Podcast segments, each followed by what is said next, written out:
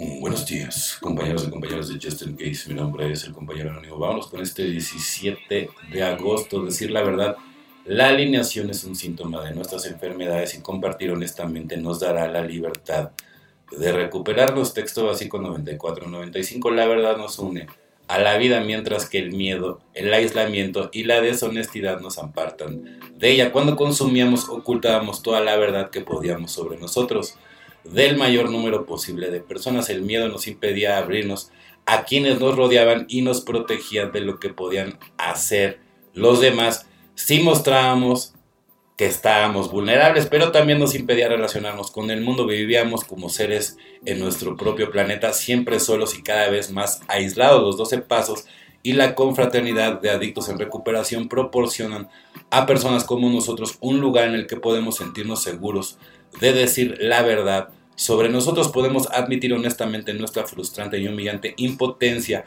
ante la adicción porque conocemos a muchos otros que han estado en la misma situación. Entre ellos estamos a salvo. A medida que trabajamos los pasos podemos seguir diciendo la verdad sobre nosotros. Cuando más lo hacemos, nos sentimos más auténticamente en contacto con el mundo que nos rodea. Hoy en día no tenemos que escondernos de la realidad de nuestra relación con las personas, los lugares y las cosas de nuestra vida. Las aceptamos tal como son, las reconocemos como parte de ellas. Todos los días nos reservamos un rato para preguntarnos, ¿estoy diciendo la verdad sobre mí? Cada vez que lo hacemos nos alejamos otro tanto del aislamiento que caracteriza la adicción y nos acercamos a la libertad de la recuperación.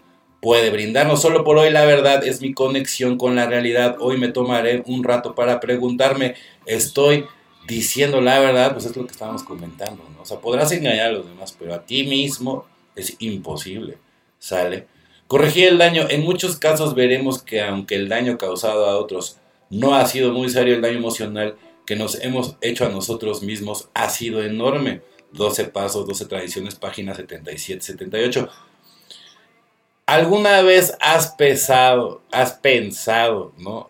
Que, que podrías hacerle daño a tu, a tu socio o tal vez a un miembro de, de la familia, ¿no? que, que se merecen, aunque sea una, una disculpa, ¿no? O sea, porque de todas maneras, o sea, digo, a lo mejor no, a lo mejor esa persona, ¿no? O sea, ya ni se acuerda que le hiciste algún tipo de, de daño, pero siempre hacer las enmiendas es importante, ¿no? Entonces, aquí lo dice, ¿no? Siempre hacer una, una, este, sincera disculpa, ¿no? Sabiendo, ¿no? Que te va a traer calma y que te vas a relajar, ¿no? Muchas veces esa persona, o sea, yo, yo digo que el 90%, 90%, como 90% de las personas son las que te perdonan, ¿no? Y otro 10%, bueno, pues tú no perdiste nada. Si esa persona no te quiere este, aceptar las disculpas ni nada, bueno, no es tu culpa. Tú tienes que limpiar toda la basura, ¿no?